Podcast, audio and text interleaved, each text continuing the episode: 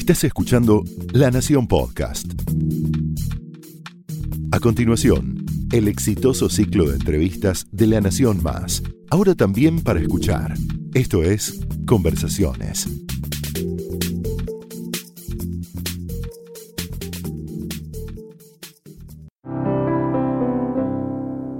¿Cómo hablar de educación sin recurrir al camino trillado de las pruebas PISA del 50% de los chicos que entran al secundario no lo terminan, de los rankings? Hay otra manera distinta, más serena, más reflexiva, más inasible pero más profunda de hablar de educación.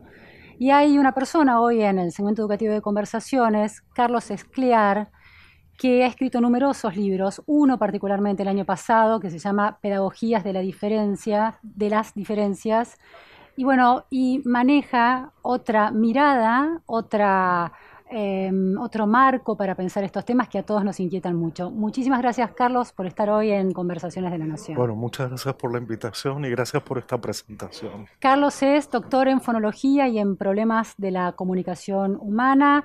Eh, tiene estudios postdoctorales por la Universidad de Río Grande do Sul en Brasil. Además, es investigador principal del CONICET y piensa el tema educativo desde la filosofía de la educación. Carlos, tenés uno de estos conceptos tan ricos y llenos de matices, a veces inaprensibles, pero como la mejor literatura, cuanto más sentidos abre, más sedimento deja en uno. Y hay una idea tuya de la educación como una conversación hospitalaria. ¿Qué quieres decir con eso?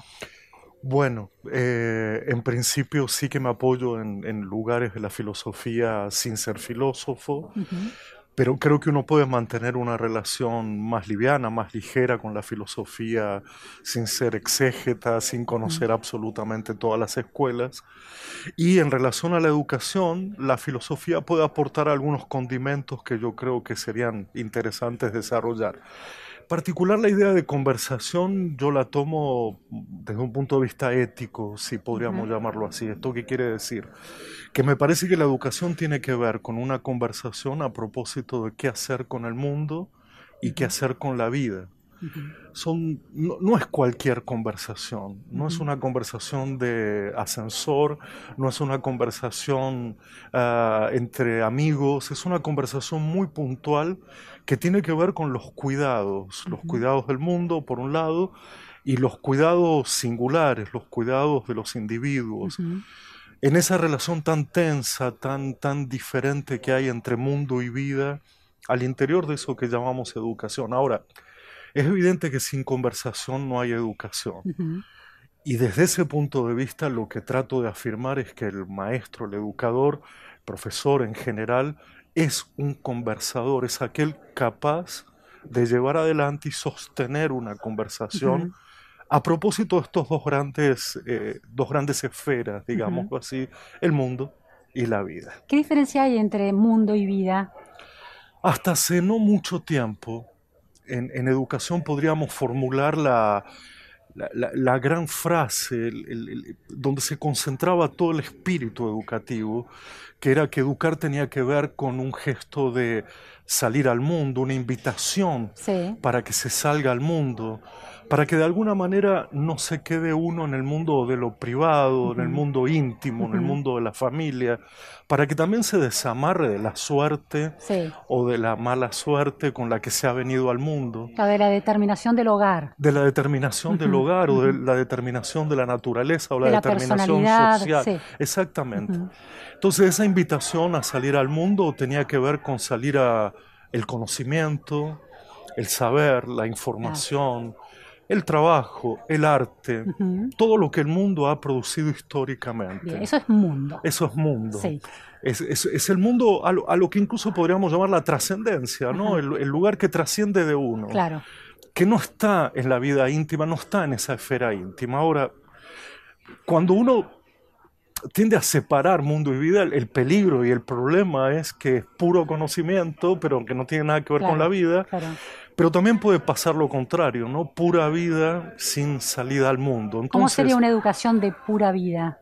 Claro, hay proyectos eh, extremadamente vitalistas, ¿no? extremadamente ligados a que lo único que sirve es la vida individual, la vida singular, cultivar la vida personal siendo indiferentes al mundo.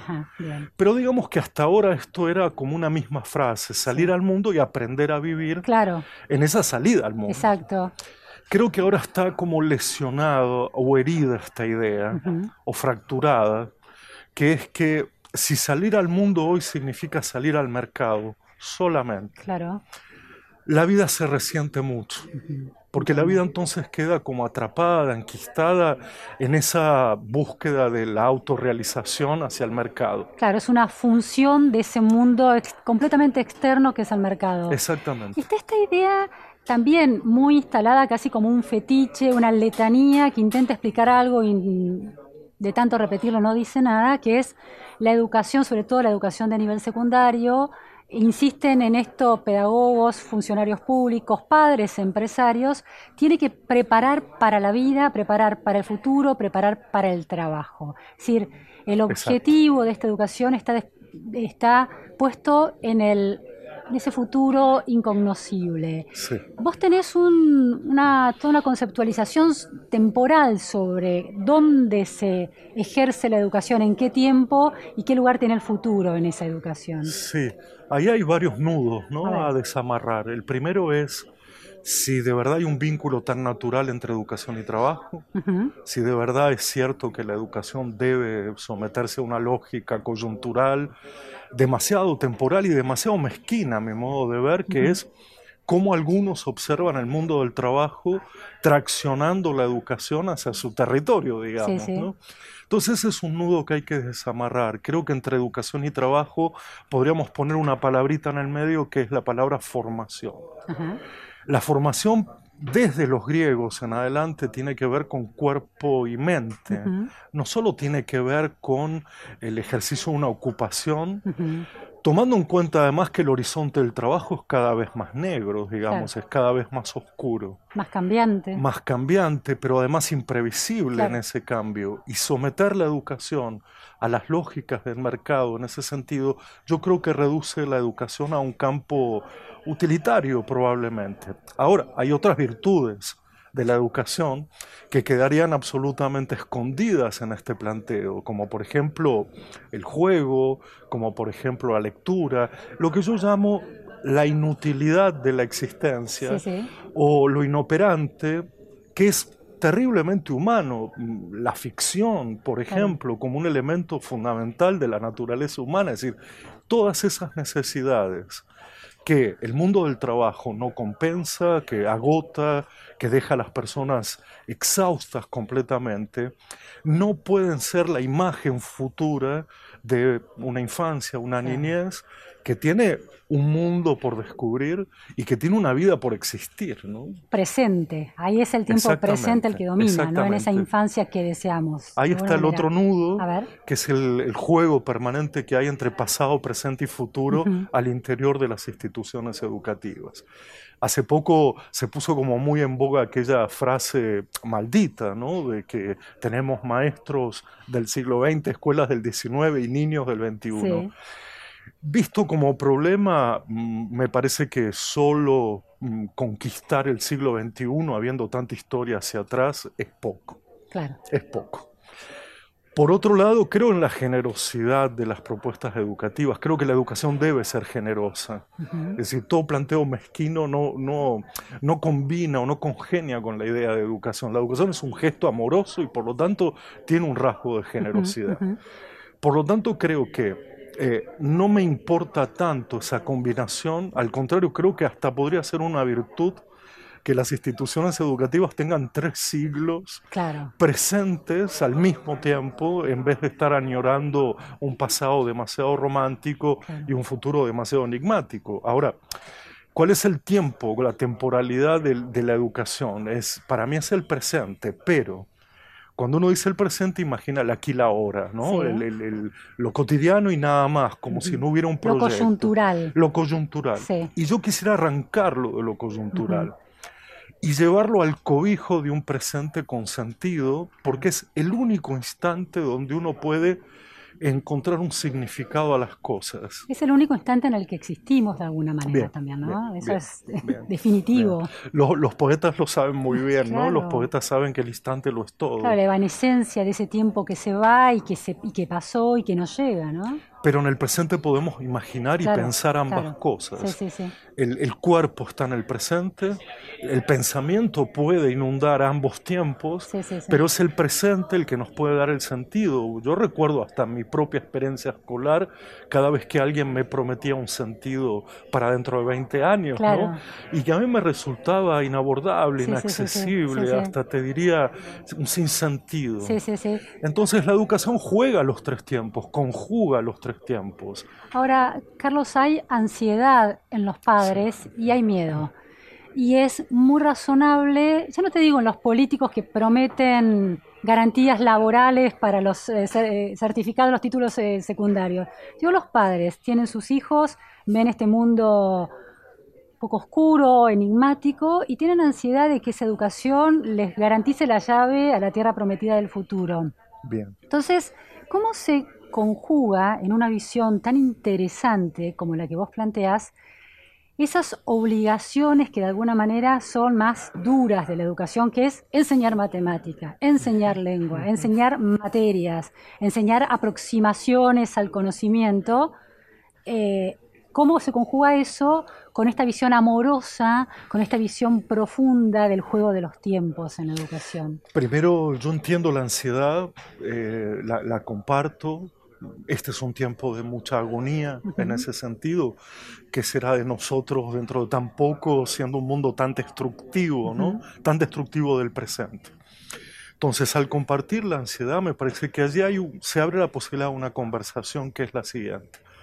La pregunta para mí sería, ¿qué futura humanidad quisiéramos porque esa es la pregunta de la escuela. No es tanto la pregunta de qué futuro inmediato eh, garantizamos, aseguramos o nos comprometemos a establecer. La, escuela tiene un compromiso con la futura humanidad y no solo con la próxima generación o la generación eh, que está aquí y ahora. Y en ese sentido me parece que hoy el mundo te está ofreciendo poquísimas aristas por donde, por donde transitar, que son eh, reducir todo al campo del trabajo, al campo laboral e, específicamente, y que además esa reducción ocupe dos o tres áreas, ¿no? La tecnología, y además entendiendo que el progreso tecnológico también eh, involucra cierta destrucción del planeta. Sí. Eh, todo conocimiento entendido como lucrativo, solo vale el conocimiento que vale de alguna manera. que tiene valor de mercado. Que tiene valor de mercado y eso impide el acceso a la filosofía, al arte, a la literatura. Y entonces, entre, y esto lo, lo, dijo una filósofa española hace mucho tiempo, en el año 67, que alertaba sobre este peligro. ¿Quién, María Zambrano. Alertaba sobre este peligro de que el, desarrollo humano se estaba convirtiendo en infrahumano al hacer de todo conocimiento mm, algo lucrativo y al hacer de todo progreso un progreso tecnológico. Eh, la humanidad es mucho más larga, más ancha, más amplia y creo que la escuela tiene que contribuir, por un lado, atendiendo esa ansiedad, pero por otro lado, multiplicando las posibilidades de, lo que significa ser humano. No reduciéndolas, no acotándolas a un par de prácticas en el campo de la tecnología o en el campo de la empresa. Porque ¿quién estaría pensando entonces en los futuros filósofos, en los futuros artistas? Y, hay otro, en, relación a eso puntualmente que estás diciendo, a ver si, si, si podemos pensar esto. Eh, ese camino que conduce de una educación primaria y secundaria a la empleabilidad más o menos eh, inmediata después de terminado el secundario o la universidad, no necesariamente se mm, articula de una manera tan lineal. Quiero decir, la idea de un atajo a través de una pasantía laboral no te convierte en alguien empleable en un mundo que va a tener una, te va a exigir una flexibilidad enorme, ¿no? Al contrario, ¿no? El, mundo tiene hoy una propiedad que es dividir a la gente entre carentes y abundantes, haciendo de los abundantes querer ser más abundantes y de los carentes querer ser algo abundante, digamos. Entonces esas posiciones subjetivas son, muy mezquinas. Y perdón por esta repetición porque estoy como imaginando proyectos generosos y mezquinos en educación. interesante. Ahora, toda esta discusión nuestra tiene un reflejo en el pasado fuertísimo, allá en el siglo XIX, fines del siglo XVIII, cuando se planteaba el problema de eh, trabajar más tiempo. Digamos que esta sea la meta, que la gente trabaje todo el tiempo, que tenga mucho más trabajo. ¿Forma a la gente? Claro. No, la aliena, en teoría, la aliena. Ahí está. Pero si esta es la pregunta, del otro lado, lo que se preguntaba, por ejemplo, alguien como Paul Laforgue, en aquel, aquel momento era el yerno de Marx, metido a discutir el derecho a la pereza. Claro. Pero esa, esa, pereza podía ser descanso, celebración, festividad, juego, diversión. Sí, sí, sí, Nada que Una deriva creativa de alguna manera. Ahí está. Eso que se, después se condensó en la idea de tiempo libre. Claro. Y ahora estamos volviendo a ese momento álgido de la humanidad. Ah. ¿Qué hacemos entre el tiempo libre y el tiempo de trabajo? Claro. ¿Cuánta necesidad de tiempo libre tenemos o acabamos con él? Y por lo tanto no hay respiro, no hay sueño, no hay ensoñación como querían varios filósofos. En la infancia particularmente, vos subrayás mucho esta idea de que hay una urgencia que se le está imponiendo a la infancia, que es, es completamente mm, perjudicial. Ahora, hay una evidencia estadística que la sociología de la educación enarbola, que es que aquellos niños que van al nivel inicial, al jardín de infantes, de edades muy tempranas, tienen hacia el futuro unas mejores posibilidades de que les vaya mejor en la escuela primaria, en la escuela secundaria, en la vida, en la universidad. O sea, los éxitos, hay una idea de que el factor más determinante es el, hogar en el que naces, pero también el ingreso al jardín inicial de manera muy temprana. Ahora, es una hiperexigencia de futuro a una infancia que debe vivir en el aquí y ahora sin la urgencia de ese futuro. Exacto, hay, todo un proceso de adultización, como lo llamamos hoy. Adultización. Adultización, sí. Eh, que es muy curioso, ¿no? Porque del otro lado los adultos eh, queremos eh, juvenilizarnos. Totalmente. Y ahí hay, en vez de un encuentro hay, hay algo así como lo que podríamos llamar una especie de, de proximidad tan, tan extraña que no nos permite educar porque la educación supone una distancia entre generaciones. Tener algo para enseñar a los demás desde una posición histórica, digamos.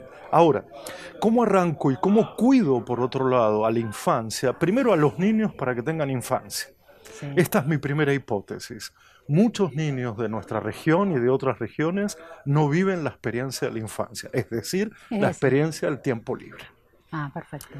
Si partimos de esta base, es decir, que para que haya buenas probabilidades de educación, hay que tener la experiencia de la infancia. Y no solo atravesar la niñez acelerada, la, niñez apurada, ocupada, harta, fatigada, sino que lo que hay que hacer es brindarle a los niños la oportunidad de infancia. Y creo que la educación infantil lo hace bien. Ah, bien. Entonces este es el punto, no es tanto que vamos desde muy temprano, sino que yendo desde muy temprano hay experiencias que todavía conservan el valor del tiempo libre. O del tiempo liberado del trabajo, para que se entienda, o de la responsabilidad de ser adultos y de llevar el peso del mundo. La idea de anticipar eh, la alfabetización ya desde el nivel inicial, que hay siempre una tentación de que los chicos cuanto antes empiecen a, hacer sus primeros palotes, sus primeros ejercicios de, lectura, es mejor. ¿Cómo lo ves? Lo separo. Yo creo que es mejor todo un ambiente de lecturización, todo un ambiente de narración, todo un ambiente de oralización, pero no sé si la escritura necesariamente va de la mano, ¿no? Esto también las didácticas han confundido llevando lectoescritura a una unidad que en realidad la experiencia indicaría que están separadas y que cumplen funciones Una muy natural, viene casi chipeada en el cerebro. Y Exactamente, es decir, hay, hay, algo así como un ambiente narrativo que te lleva a la lectura o no, y hay otro ambiente que yo llamaría más escolar que te lleva al dominio de un código específico de la lengua. Entonces yo creo que lo que hacen muy bien en la educación infantil, y lo he visto en escuelas de arte, y que, digamos, protegen a la infancia allí, es crear esos ambientes narrativos, esas atmósferas bellísimas de igualdad sin la cual no hay, no hay vida después. Carlos, otra noción que trabajas mucho es la idea de, del otro, la idea de alteridad. y vos trazás una distinción entre conversación y diálogo. Y atravesando esa distinción está esta cuestión de que el primer impulso que uno tiene, y en una sociedad como la Argentina ni te cuento, es normalizar al otro, reducir la diferencia del otro, y en eso hay una pérdida de riqueza. ¿Cómo funciona eso en la escuela? Y sobre todo en relación a la necesidad de poner notas, de graduar chicos de que pasen de, año y de grado. Claro, hay una contradicción flagrante entre el sistema informal y el sistema formal.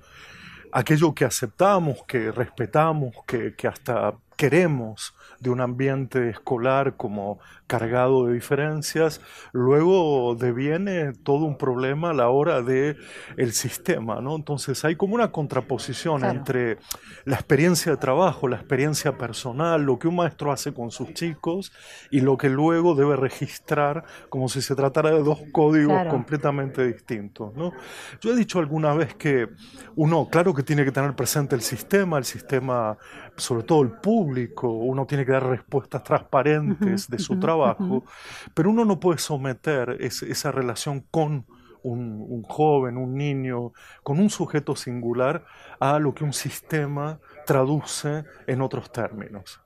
Yo, por ejemplo, recuerdo que algunas normativas eran completamente ambiguas hasta tal punto que volvían imposible la tarea en este sentido, ¿no? Como por ejemplo decirte, vida y época de inclusión educativa, pero al mismo tiempo eh, si en tres años no consigue ser como los demás, es como si no le diéramos más oportunidad, ¿no? Como una especie de proceso con una garantía que caduca a los tres años, ¿no? O la cantidad de chicos que han sido incluidos y que luego no se les reconoce su titulación al mismo tiempo que los demás. Entonces creo que hay ahí una contradicción muy grande entre el lenguaje escolar, la experiencia escolar, la vida en las comunidades escolares y lo que los técnicos en educación conciben como relato educativo.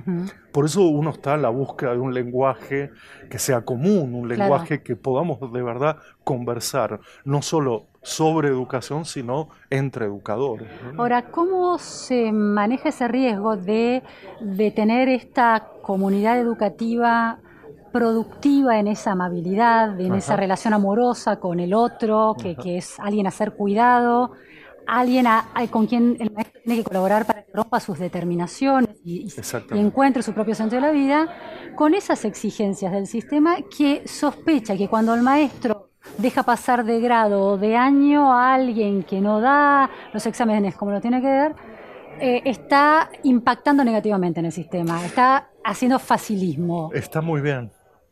Sí, he escuchado esa expresión en casos muy concretos, además. Y me he revelado un poco con esta idea, pero por lo siguiente, no por una defensa ciega de todo lo que se haga. Eh, el cuidado es demasiado, pero no es suficiente. No es, la, no es la tarea de la escuela. En situaciones emergenciales el cuidado lo es todo, pero en otros momentos... Yo lo que creo es que hay que asumir de una vez definitivamente la responsabilidad de enseñar. Esto nos toca, esto hemos elegido y esto es lo que nos cabe. ¿Qué significa la responsabilidad de enseñar? Que nosotros tenemos que formarnos, que tenemos que ser responsables, que tenemos que ser éticamente comprometidos en lo que podemos de verdad registrar, evaluar y conocer, que es nuestra enseñanza. Queda una pregunta en abierto. ¿Podemos hacer lo mismo con el aprendizaje de los chicos? ¿Podemos registrar de verdad, hacernos responsables completamente de qué aprenderá? Porque a mi modo de ver, la pregunta por el aprendizaje y por la enseñanza son dos preguntas muy distintas. ¿La del aprendizaje implica al, alumno? La del aprendizaje implica una responsabilidad del alumno. Es interesante eso, porque no se habla en general de la responsabilidad eh, del alumno. Exacto, para mí es una responsabilidad del otro.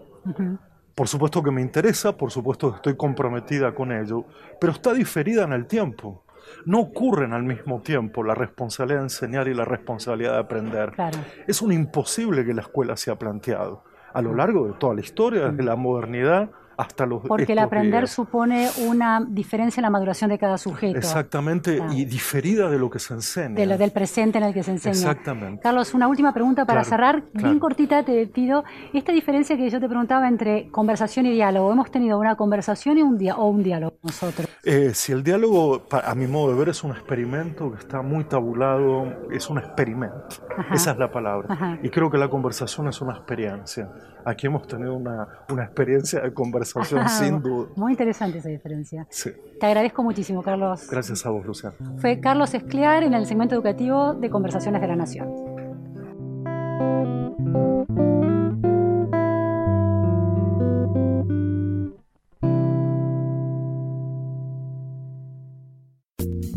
Esto fue Conversaciones, un podcast exclusivo de La Nación.